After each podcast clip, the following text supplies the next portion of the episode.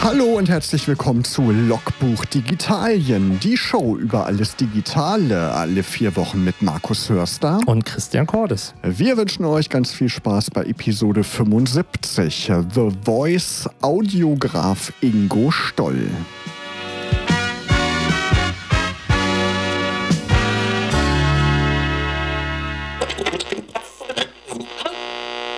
Unser Gast heute ist ein Urgestein der, ich sage mal, der digitalen Szene rund um Hannover, Barcamps besucht. Viele kennen ihn aus seiner vorherigen Tätigkeit aus dem Agenturleben, aber in den letzten Jahren und auch schon länger unterwegs, auch auf dem Bereich Audio. Aus Podcast ist viel mehr geworden und wie wir schon im Titel gesagt haben, ein Audiograf, hört sich ja ganz wild an, was ist es eigentlich? Und dem wollen wir heute auf die Spur gehen. Und deswegen haben wir zu Gast den guten Ingo Stoll. Hallo Ingo.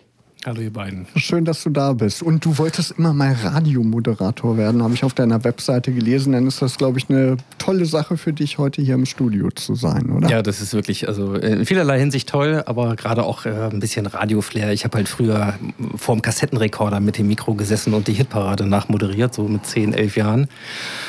Und dann äh, hat mir ein Berufsberater mal irgendwann gesagt, zum Radio, da muss man Journalist werden oder irgendwie einfach nur so moderieren, geht gar nicht. Naja, jetzt ist der Umweg über Podcast dann doch ins Radio geführt. Also vielen Dank. Sehr schön. Und das bei uns, Christian. Und wir wollen natürlich auch mit Ingo ja unseren berühmten Schnellcheck mal durchlaufen, oder? Mhm. Willst du anfangen? Kann ich gerne tun. Ganz einfach, das eine oder das andere. Und das erste, was du beantworten solltest, ist Android oder iOS? iOS. Hawaii oder Thunfisch? Hawaii. Kaffee oder Mate? Kaffee. Design oder Code? Design. Reichweite oder Interaktion? Interaktion. TikTok oder Instagram? Oh, das ist beides fürchterlich. Aber ich muss Insta. Auto oder ÖPNV? Mm, am liebsten ÖPNV und ähm, hin und wieder geht es nicht ohne Auto im mhm. Moment. Spiegelreflexkamera oder Smartphone? Ja, Smartphone ist das, was ich nutze, aber ich habe noch eine Spiegelreflex. Anzug oder Hoodie? Hoodie. Mail oder Messenger? Messenger. Kreative Intuition oder künstliche Intelligenz? Ja, doch, doch das Kreative und, und Intuitive. Habe ich äh, lange gedacht, habe ich gar nicht. Äh, hat mich viel Coaching-Arbeit gekostet, festzustellen, doch habe ich und kann ich mir auch darauf verlassen. Bist du eine Eule oder eine Lerche? Mm, ich war früher ganz viel Eule. Eigentlich mein ganzes Studium lang und in der Agentur ja auch, Nachtschichten und so weiter. Mittlerweile glaube ich mehr Lerche, mag am Alter liegen, keine Ahnung. Tablet oder Laptop? Laptop. Radio oder Podcast? Das ist eine gemeine Frage. Äh, und die Frage ist ja Gegenfrage, wo ist der Unterschied? ja, so, aber ja, schon Podcast ist das, was ich mache. Und zu guter Letzt äh, das gute Windows oder lieber macOS macOS, wobei ich Windows sozialisiert bin. Ich habe dann irgendwann äh, mich quasi vom Rechts- zum Linkshänder umtrainieren lassen. Das war auch genauso fürchterlich, wie es klingt. Äh, aber jetzt ist es macOS. Genau, dann steigen wir ein mit unseren Fragen, die wir mitgebracht haben. Die erste ist, ähm, wie bist du eigentlich zum Thema Audio gekommen? Also woher kommt der Fable? Du hast es gerade eben schon so ein bisschen mit äh, der Hitparade nachsynchronisieren ähm, gestartet. Ist das so dein, dein erster Weg zu Audio und selber auch Audio machen? Also nicht nur konsumieren, sondern auch äh, produzieren gewesen? Ja, es beginnt tatsächlich in den, in den Kindheitstagen. Ich habe im Grunde Radio gespielt. Ich habe Radio gehört und ähm, zwei Dinge meine Eltern hatten so große Standboxen und eben eine Stereoanlage. Äh, also ich bin Jahrgang 74, damit ihr das mal einordnen könnt. So. Und dann lag ich halt oft äh, mit, mit einem Kuscheltier oder Kissen halt vor diesen Standboxen. Was hast du gehört? Musik oder Fußball natürlich. Ich habe Fußball gespielt und Werner Hansch, ja, äh, NDR 2 Bundesliga-Konferenz, äh, da konnte der Einwurf irgendwie auf der Höhe der Mittellinie ins No Man's Land gehen und es klang am Radio, als ob der Strafraum brennt, ja, als ob das Ding gerade an der Unterkante der Latte aufgeschlagen ist. Und das habe ich immer gemocht, dieses Emotionale und die eigenen Bilder kreieren im Kopf, die dazu kommen. Und letzten Endes bin ich ein Kind von TKKG und Co., also Hörspielkassetten, Platten zum Teil noch. Und ich habe auch viel Geschichten gehört. Also meine Mutter hat uns äh, gute Nachtgeschichten mhm. vorgelesen, tatsächlich, mein Bruder und mir. Und ich glaube, es ist einfach mein Tor zur Welt. Ja? Über das Hören, über das Zuhören äh, lerne ich am liebsten, entdecke ich Neues und ja, dann wird es halt umgesetzt in die anderen Sinne. Aber so, daher kommt es wahrscheinlich schon ganz früh. Wenn man an Musik denkt, ähm, du bist wahrscheinlich dann mit Schallplatten noch aufgewachsen, 70er Jahre. Kannst dich noch an deine erste Schallplatte erinnern? Oh ja, äh, 1985 die Single Take On Me von Aha. Ah, okay, Klassiker. Bei Saturn Hansa damals äh, gekauft im IBE-Zentrum in Hannover, wer das noch kennt. Äh, mhm. Genau. Als 7 Zoll Vinyl oder als große? Nee, das Maxi? war eine Single. Das war eine ganz normale Single, aber später gab es natürlich auch mehr. Und ich war Depeche Mode-Fan unter anderem. Ja, die hatten natürlich dann in allen Farben und äh, Special Mixes und Bootmaster-Sachen und so. Also ich habe viel Geld in Vinyl investiert im Laufe meines Lebens. Es Du nennst dich ja, es gibt einen Fotografen, es gibt einen Videografen und ähm, du hast für mich immer als erster so diesen Begriff Audiograf ähm, geprägt. Ähm, da stellt sich natürlich für uns die Frage und vielleicht auch unseren Zuhörern, was, was ist ein Audiograf? Was, was kennzeichnet vielleicht einen Audiografen gegenüber einem Radiomoderator oder ähnliches aus? Also mhm. wie, woran machst du es fest? Also äh, das Schöne ist, ich kann jetzt alles behaupten, weil man kann jetzt nicht bei Wikipedia gucken und sagen, ach nee, das ist richtig, mhm. weil das steht da nämlich gar nicht drin. Ja, also ein Audiograf oder auch Audiografie.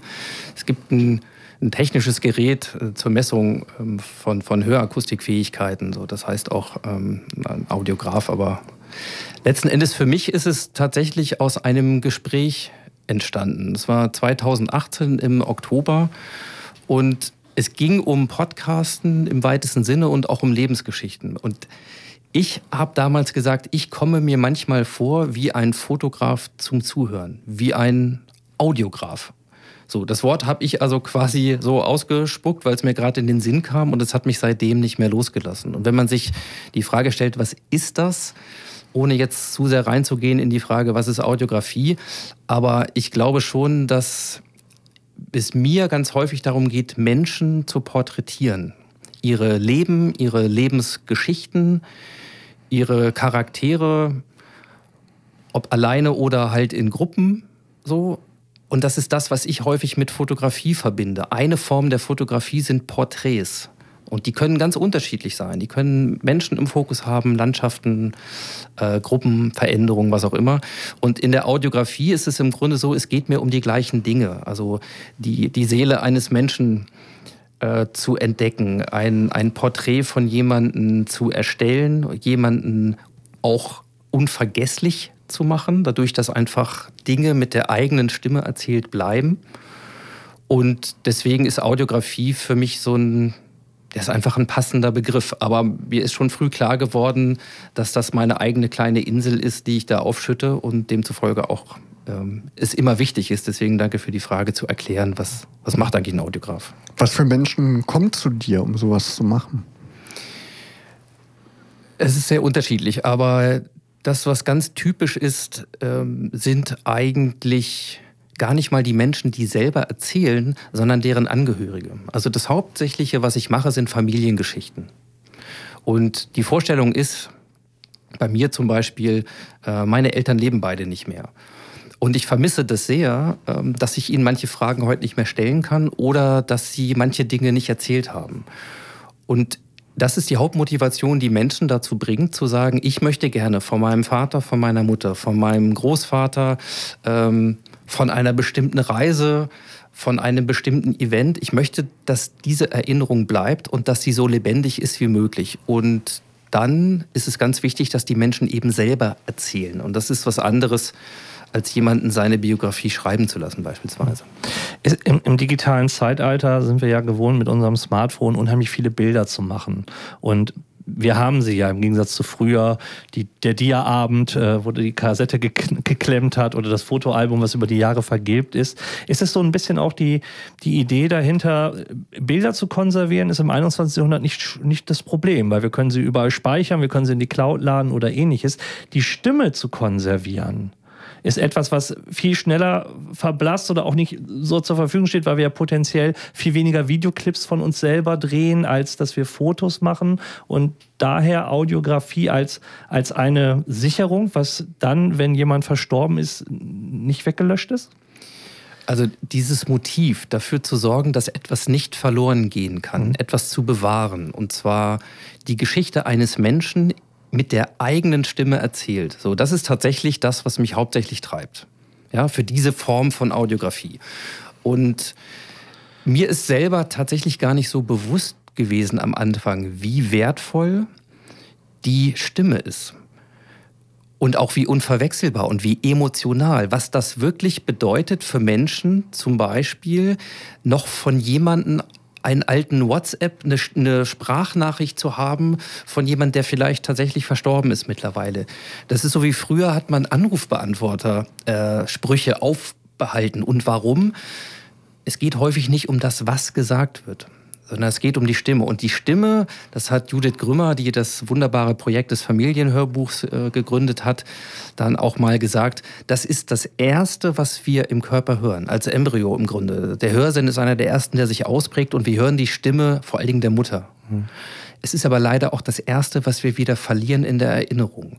Und das bewahre ich in Verbindung mit dem, was natürlich erzählt wird, denn auch viele Familiengeschichten gehen dir verloren.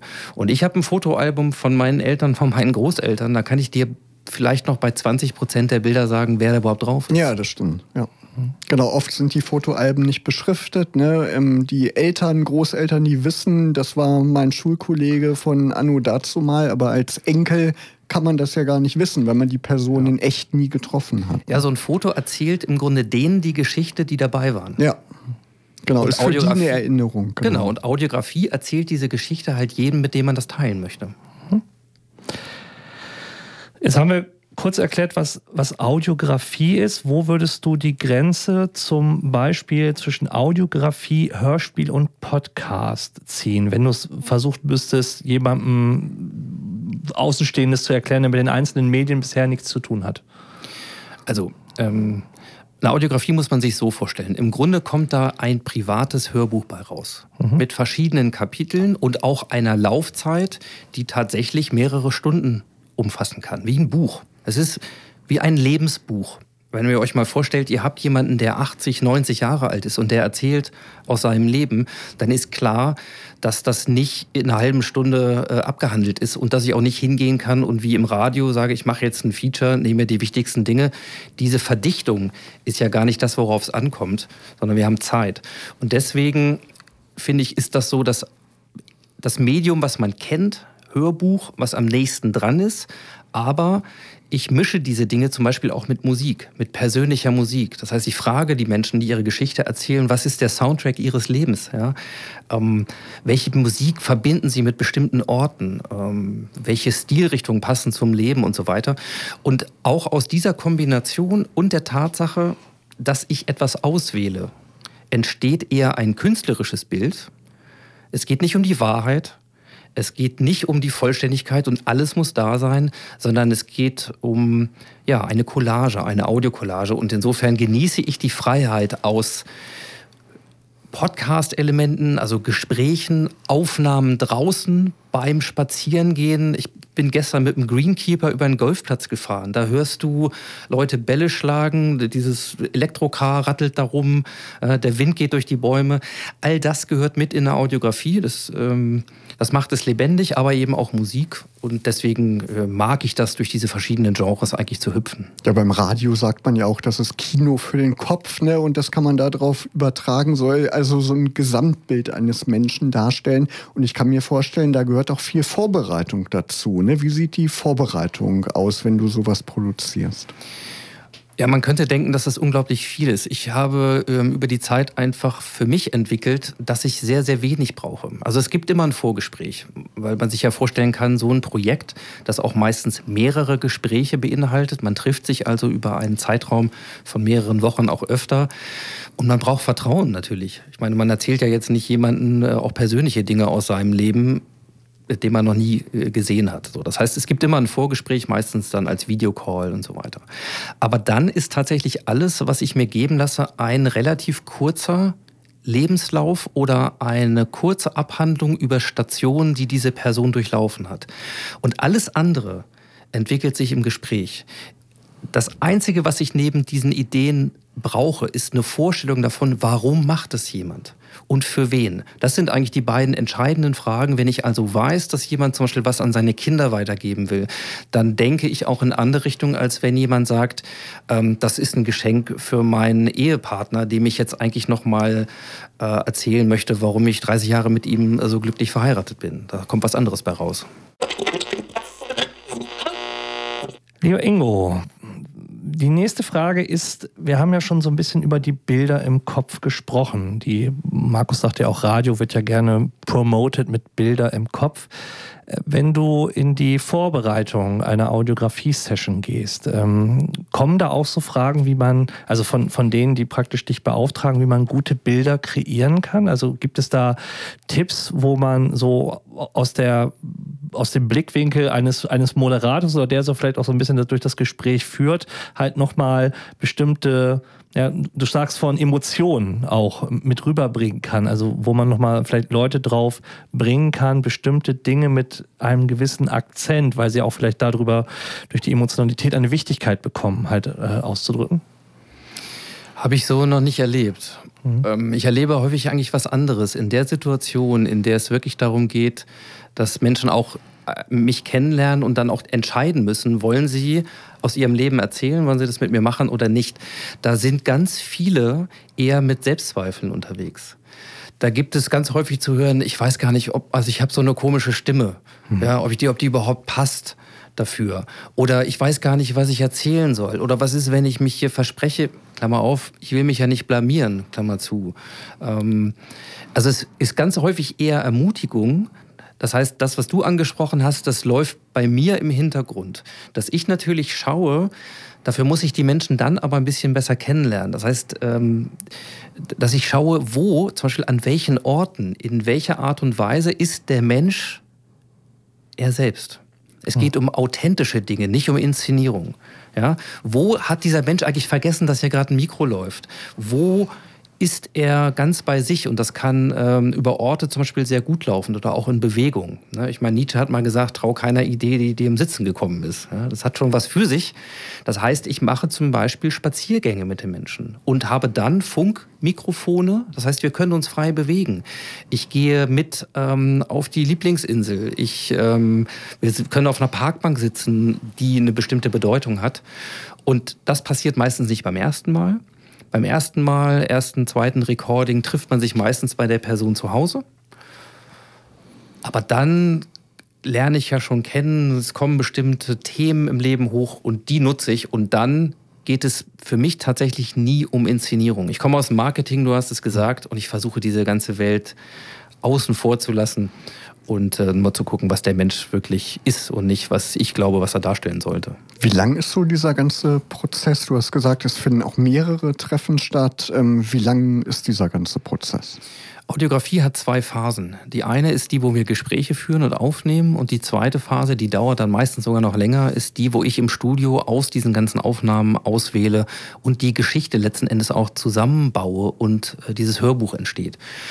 Grundsätzlich Zweite Phase eher zwei Drittel, ähm, Gespräche ein Drittel und man hat ungefähr drei bis fünf Gespräche. Das heißt, zwei, drei, vier Monate beispielsweise laufen die Gespräche und dann vielleicht nochmal zwei für die Bearbeitung. Also das sind keine Dinge, die man innerhalb von 14 Tagen abschließt. Nee, da kommt ja jede Menge zusammen. Ja. Wenn du jetzt gerade Hörbuch sagst, dann komme ich natürlich sehr so über die Frage, der, für mich macht ein gutes Hörbuch aus, dass es auch eine gewisse Dramaturgie hat oder letztendlich auch eine, eine, eine Kuration in irgendeiner Art und Weise. Und wenn ich meine Lebensgeschichte erzählen will, und du sagst ja auch, es geht ja auch sehr viel um Ängste abbauen oder Vorbehalte abbauen, dann könnte ich mir so vorstellen, dass ja jemand sagt, ja, also ich habe gearbeitet, ich habe studiert, äh, da, da, ist jetzt nicht so Spannendes dabei. Wie kriegst du es hin, praktisch auch äh, in, in der Vorbereitung oder auch dann äh, in dem Gespräch, diesen, diesen Spannungsbogen, der vielleicht auch die Leute nicht sofort abschalten lassen würde, wie man sonst beim Fernsehen oder beim, bei, einem, bei einem schlechten Hörbuch sage. Wie, wie baut man das auf für Leute, die ja eigentlich eher sagen, ich weiß ja gar nicht, was ich wirklich erzählen soll, weil so spannend war das nicht. Ja, also man muss ganz klar eins sehen. Wenn die Menschen das sagen, dann ist auch klar, warum sie das sagen. Ja, es ist nicht, weil es nichts zu erzählen gibt, sondern weil sie glauben, aus was für Gründen auch immer, dass es nicht so wertvoll sei, wie eine Biografie-Geschichte von Herrn, so wie noch Frau, tralala und so weiter. Ne? Also in Deutschland haben, tun wir uns sowieso schwer damit, weil wir manchmal ja auch denken, oh Gott, also ein Recht auf Biografie hat nur jemand, der mindestens äh, ein 100 Milliarden Unternehmen gegründet hat oder prominent war und so. Das ist natürlich alles Blödsinn. Das heißt, meine erste Aufgabe ist, das ist fast eher Coaching, ist eher den Menschen zu sagen, nein, mich interessiert interessiert diese Geschichte und es gibt Menschen, die die auf jeden Fall interessiert, ne? die Angehörigen und so weiter. Das heißt, man kommt relativ schnell dahin, dass selbst wenn die Menschen glauben, sie haben gar nicht was Wahnsinniges zu erzählen, das natürlich nicht stimmt. Jede Lebensgeschichte ist einzigartig und deswegen ist das Wichtigste für eine Audiografie eigentlich die Wertschätzung. Das ist das, was ich mitbringe, gepaart mit wirklich ehrlicher Neugier. Ich mache diesen Job, habe ich mir auch sozusagen ausgesucht oder gestaltet, weil ich festgestellt habe, dass mein Kern das Interesse an Menschen ist. So, und damit, damit lässt sich mit jedem arbeiten und dann ist es eher eine Frage, wie geschaffst du einen Raum, wo die Menschen sich wohlfühlen und dann fangen die an zu erzählen. Ist es immer eine One-on-One-Situation oder ist es auch so, dass zum Beispiel ein Ehepaar oder eine ganze Familie, also wo, wo der Zuhörer auch mehrere Stimmen dann bestimmten Epochen und Co. zuordnen muss? Also wie vielfältig kann das eigentlich dann äh, ausgestaltet werden? Boah, naja, gut, äh, kann wahrscheinlich. Äh, ich habe neulich für ein Unternehmen zum zehnjährigen Jubiläum dessen Firmengeschichte, auch die, die Gründergeschichte mhm. gemacht. Und da kamen äh, auch Mitarbeiterinnen zu äh, Wort und auch Wegbegleiter und Kunden. Da waren nachher 35 Stimmen zu hören auf dieser Audiografie. In der Familie sind es dann ähm, eigentlich eher so, weiß nicht, wenn man das öffnet, und nicht nur selber erzählt, dann sind es vielleicht noch mal eine Handvoll. Aber nur ein kleines Beispiel. Ich habe jetzt demnächst in München einen Termin. Da treffen sich drei Enkel mit ihrer Großmutter. Hm. Da sitzen vier und die reden dann auch miteinander. So. Das heißt, eine ganz wichtige Sache noch. Ich bin nicht derjenige, der für die Geschichte verantwortlich ist, der sie irgendwie nach Storytelling-Kriterien als spannende Geschichte inszenieren muss. Die Geschichte ist per se interessant. Und die Hörer, sind ja nicht ein Publikum, die die Wahl haben zwischen der Audiografie von Ingo Stoll ähm, und dem neuesten äh, Podcast äh, oder Hörbuch von, äh, weiß ich nicht, Andreas Eschbach, hm. sondern das geht ja meistens darum, dass es Menschen sind, die diesen Menschen auch kennen und damit hörst du auch anders zu und für die ist viel spannender, etwas zu hören, was sie von dem eigenen Familienangehörigen noch gar nicht wussten. Das macht's spannend. Genau, das ist ja automatisch spannend. Ne? Wenn man die Person kennt, dann interessiert man sich auch automatisch dafür. Arbeitest du auch mit Archivmaterial? Viele haben ja vielleicht im Keller irgendwie alte Camcorder-Aufnahmen, keine Ahnung, von Geburtstagfeiern, Weihnachtsfeiern, Urlauben. Ähm, baust du sowas auch manchmal ein, wenn das gewünscht ist? Also äh, das ist so jetzt in der Form noch nicht vorgekommen. Ähm, weil das wäre eine umfangreiche archivarische ähm, Maßnahme. Aber ich habe zum Beispiel neulich auch jemand, der ist äh, 50 geworden letztes Jahr, hat ihm seine Frau hat ihm das äh, geschenkt zum Geburtstag, damit es endlich mal um ihn geht, ja, weil der macht ganz viel für andere so. Und der hat mir zum Beispiel einen kleinen Film vorgespielt, den ähm, seine Frau zum 40. gemacht hat, wo sie ganz viele Freunde und, und Bekannte nach ihm gefragt hat und da ist ein Film entstanden. Und daraus würde ich dann, wenn es passt, auch schon mal im Rückgriff zwar zwei, drei Dinge machen, aber es ist wichtig, dass eigentlich etwas Neues entsteht in dem Moment, in dem erzählt wird.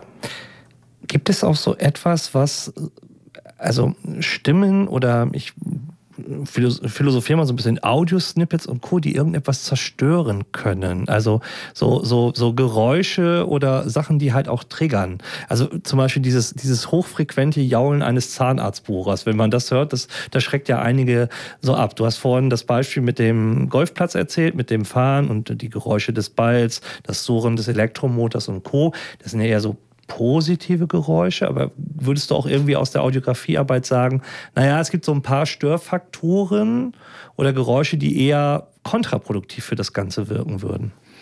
Also wenn du solche Geräusche hast, es gibt ein Geräusch, was für mich absolut das, das Ungeräusch schlechthin ist und das ist ein Laubsauger. Ja, du sitzt irgendwo mit jemand Parkbank, es ist ein Herbstnachmittag, es ist traumhaft und es geht jetzt darum, was möchte dieser Mensch ja, mit äh, mit den Jahren, die ihm noch bleiben, vielleicht noch erleben. So und der setzt gerade an und dann kommt hinter der einer, ähm, der den Park äh, da durchpustet. Da, durchpustet. So, das alles schon passiert. Ja, äh, das sind so Dinge, da kannst du nur abbrechen. Das heißt, wenn ich wirkliche Störgeräusche habe aus der Umgebung, ähm, dann muss man äh, gucken, ob man die Aufnahme da wirklich durchziehen will oder endet. Aber es kann sein, dass die Menschen mit bestimmten Geräuschen etwas verbinden. Und das kann schon interessant sein, selbst wenn es was Unangenehmes ist. Also Audiografie heißt nicht, ich erzähle nur ähm, von den Sonnentagen und die netten Anekdoten, die ich sowieso schon 37 Mal beim Kaffeetrinken erzählt habe. Wir kommen richtig an substanzielle Dinge über die Frage, wer bin ich und warum und was ist mir wichtig. Und dann äh, ist jedes Geräusch, was eine, eine Verbindung hat für diesen Menschen, gleich gut oder gleich schlecht weiterhin zu Gast hier in Logbuch Digitalien ist Ingo Stoll, besser bekannt als der Audiograf. Wenn du dann so audiografisch unterwegs bist, wie lang ist eigentlich das Endergebnis dann? Ja, so eine Audiografie hat in der Regel zwischen ja, zwei und fünf, sechs Stunden. Doch so lange, okay. Ja, weil da auch das Ausgangsmaterial, mit dem ich arbeite, also wie viel Gesprächsstunden kommen da zusammen, äh, das können schnell mal 10, 20 Stunden sein. Und dann ist es schon eine Challenge, daraus zu sagen, ja, was sind jetzt die drei, auf die du das als Essenz dann verdichtest. Ne? Ja, beziehst du da auch die Angehörigen ein, um vielleicht auszuwählen, was war jetzt besonders wichtig in dem Leben dieses ähm, anderen Angehörigen oder ähm, wählst du das selber aus? Ja, das ist tatsächlich meine äh, künstlerische Freiheit, dass ich sage, ich bin ja Teil dieses Projektes. Alleine schon dadurch, dass ich in manchen Situationen etwas frage, was vielleicht so noch nicht gefragt wurde, oder auch etwas nicht frage, was eigentlich im Raum steht. Beide Optionen gibt es. Und dann wähle ich noch aus, was ich nehme. Das heißt, äh, ich nehme mir raus, und das wissen die Menschen aber auch vorher, dass es meine Sichtweise auf diese Person ist eher eine künstlerische ähm, Sichtweise und damit ist es hochsubjektiv. Und ich habe 20 Jahre Agentur gemacht. Ähm, Christian hat es ja auch am Anfang mal gesagt genau da äh, ging das andersrum. Da hast du was gebaut, dann musstest du zum Marketingchef, dann hat er gesagt, nee, dann, dann mal zum Vorstand. Diese ganzen Sachen äh, mache ich hier nicht. Und letzten Endes vertraue ich dann auf meine Intuition, wir hatten es ja am Anfang, dass das auch passt. Und das schönste Kompliment, was ich bekommen kann, ist, dass jemand sagt, ja, ich erkenne mich in diesem Porträt. Mhm. Viele denken jetzt natürlich, oder könnte ich mir vorstellen, okay, Audiografie, Bi ähm, Biografiearbeit, meine eigene Lebensgeschichte zu erzählen. Du hast aber auch gesagt, es gibt diesen Kontext von einer Unternehmensgeschichte. Gibt es so, so Themen oder Inhalte, wo du nach deiner Meinung sagst, das sind so klassische Inhalte, die, dich die sich lohnen zu konservieren? Also Zeitgeschichte höre ich immer so ein Stück weit raus, weil Lebensgeschichte ist immer so, so eine Zeitachse. Aber gibt es auch Dinge, die vielleicht zeitunabhängig sind, die aber einen, einen Wert haben, der, der wichtig ist. Es gibt ja drei Zeitdimensionen in der Audiografie. Es gibt die Erinnerung, also quasi die Vergangenheit. Es gibt auch die Zukunft. Also was sehr spannend sein kann, ist mit Menschen darüber zu reden, wie sie sich vorstellen, wie sich ein Unternehmen entwickelt, wie es mit einer Biografie weitergeht. Also sind ja beileibe nicht alle am Ende ihres Lebens. Ich habe vorhin gesagt, mit 50, da denkst du nochmal drüber nach. Ähm, so, und dann kommt die dritte Ebene rein und das ist die Gegenwart. Ja? Und zwischen diesen Dingen zu spielen, das ist ganz interessant. Und ich finde Gegenwart unglaublich spannend. Was passiert eigentlich gerade? Wie, wie geht es uns? Wie denken wir darüber? Weil es sein kann, dass wenn ich mir das Gleiche bei der gleichen Frage in fünf oder zehn Jahren anhöre, ich ganz anders darüber denke. Und dann ist es nicht so, dass unsere Erinnerung, unser Gehirn ja, uns da ein bisschen überlistet und denken, das war immer schon so, sondern plötzlich gibt es, wird die Audiografie selber ein Zeitzeugnis. Und das kann spannend sein, zum Beispiel, weil ich mit meinen Kindern Aufnahmen gemacht habe. Und die Kinderstimmen verändern sich auch. Und rede mal mit, mit einem Sechsjährigen, einem Zehnjährigen, einem Sechzehnjährigen, einem 26-Jährigen, 36-Jährigen über das Leben. Das heißt, auch vorwärts gerichtet kann das sehr interessant interessant sein. Und deswegen, ich glaube, es geht immer um das Wahrhafte und um, um Menschen und was sie bewegt. Und wenn sie bereit sind, sich dafür zu öffnen und nicht nur an der Oberfläche bla bla zu machen, dann, ähm, dann ist Audiografie genau richtig. Weil dann wird es auch immer emotional. Ja, aber das ist, glaube ich, ein ganz spannender Punkt, wo du die Kinder angesprochen hast. Ne? Ich bin in 80er Jahre geboren, da gibt es Videoaufnahmen von mir als Kind, aber die Elterngeneration, die hat sowas nicht. Ne? Und ähm, sowas, ähm, ja, hatte man gar nicht die Möglichkeiten, sowas zu konservieren. Und ja. heute wird ja auch viel im Privaten, wird gefilmt mit einem Smartphone. Ja, ja, ne? genau. Aber nochmal, ähm, Du hast dann einen Film, wie du dann irgendwo, keine Ahnung, da am Sandkasten spielst oder Sachen machst oder mit deinen Freunden und so weiter. Was ich ja mache, ist, ich nehme mir einen Sechsjährigen und rede mit dem darüber, wie der die Welt sieht. Und das ist nichts, was du auf dem Handyvideo hast, ja, so als Mama, Papa und mhm. so weiter. Und deswegen ist immer auch ein bisschen das, was, glaube ich, ich reinbringe.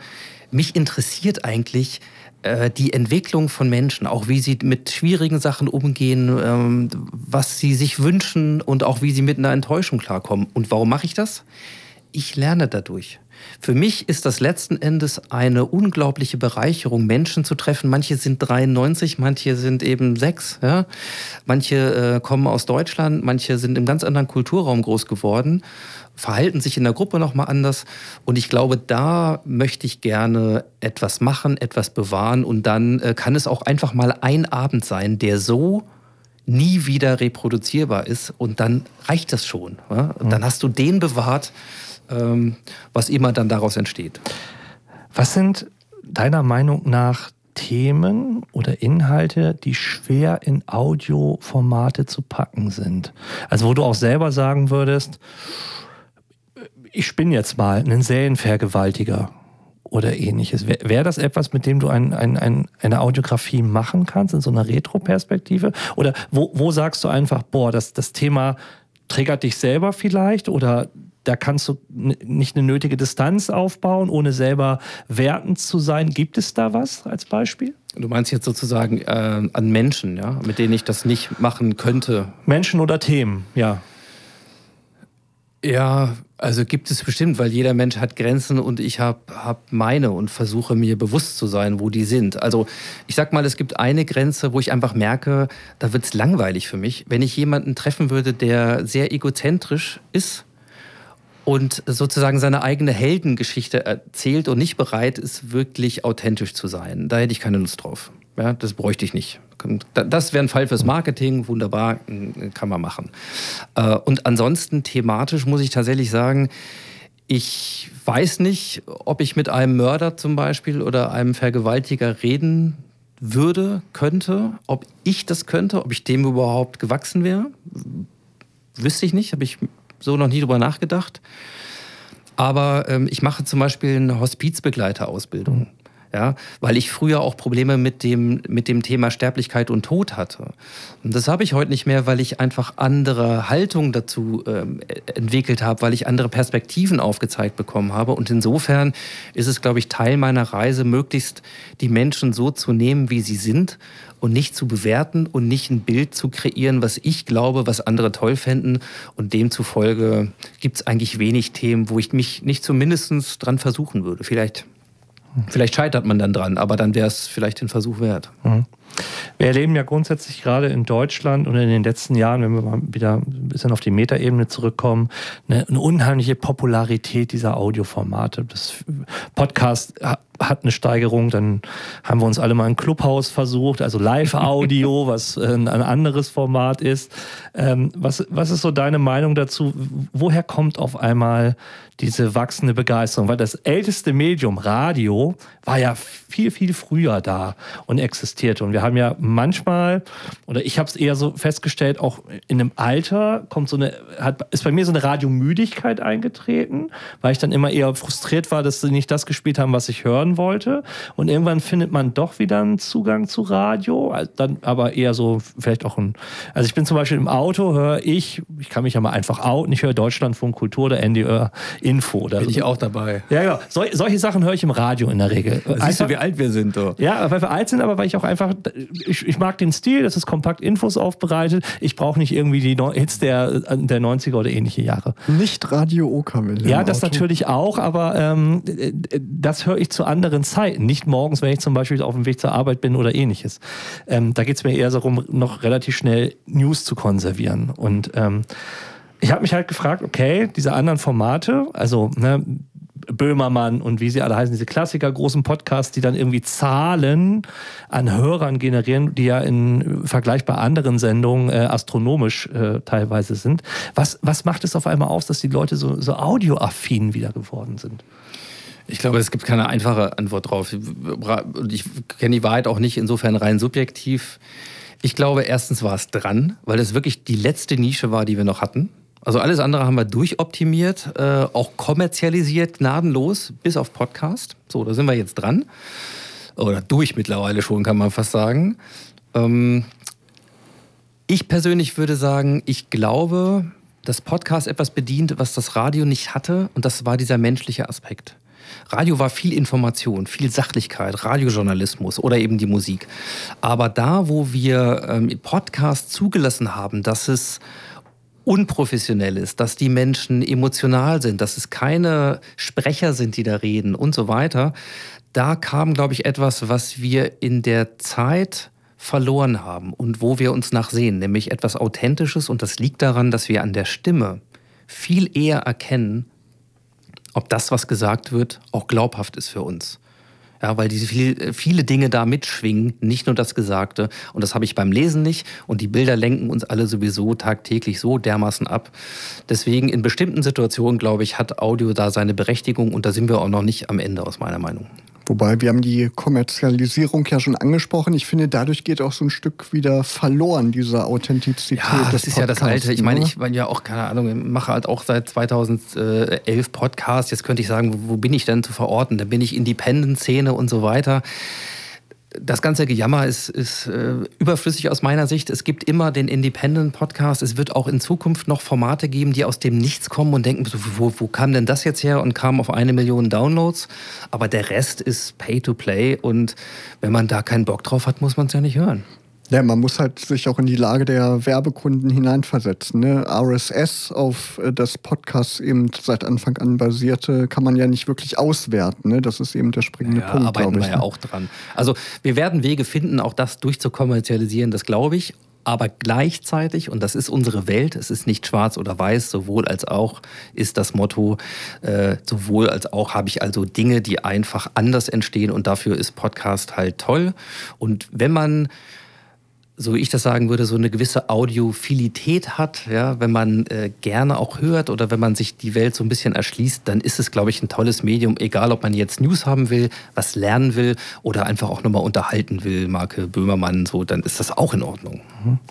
Podcasts leben ja immer gerne, also zumindest sagen ja viele Podcaster das, du musst unbedingt Kapitelmark setzen und du musst Shownotes haben.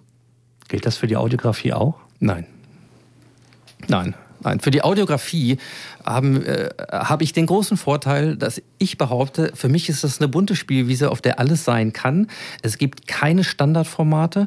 Ich gehe auch nicht mit einem Fragebogen zum Beispiel in der Audiografie, in ein Gespräch, sondern ich gehe da rein mit ganz viel Präsenz und Neugier und Aufmerksamkeit. Und dann passiert, was passieren soll. Also da, die Dinge kommen dann und hinterher wundert man sich, dass das alles so ging. Äh, und das ist eher das, insofern ist es ein Gegenentwurf zum Medialen.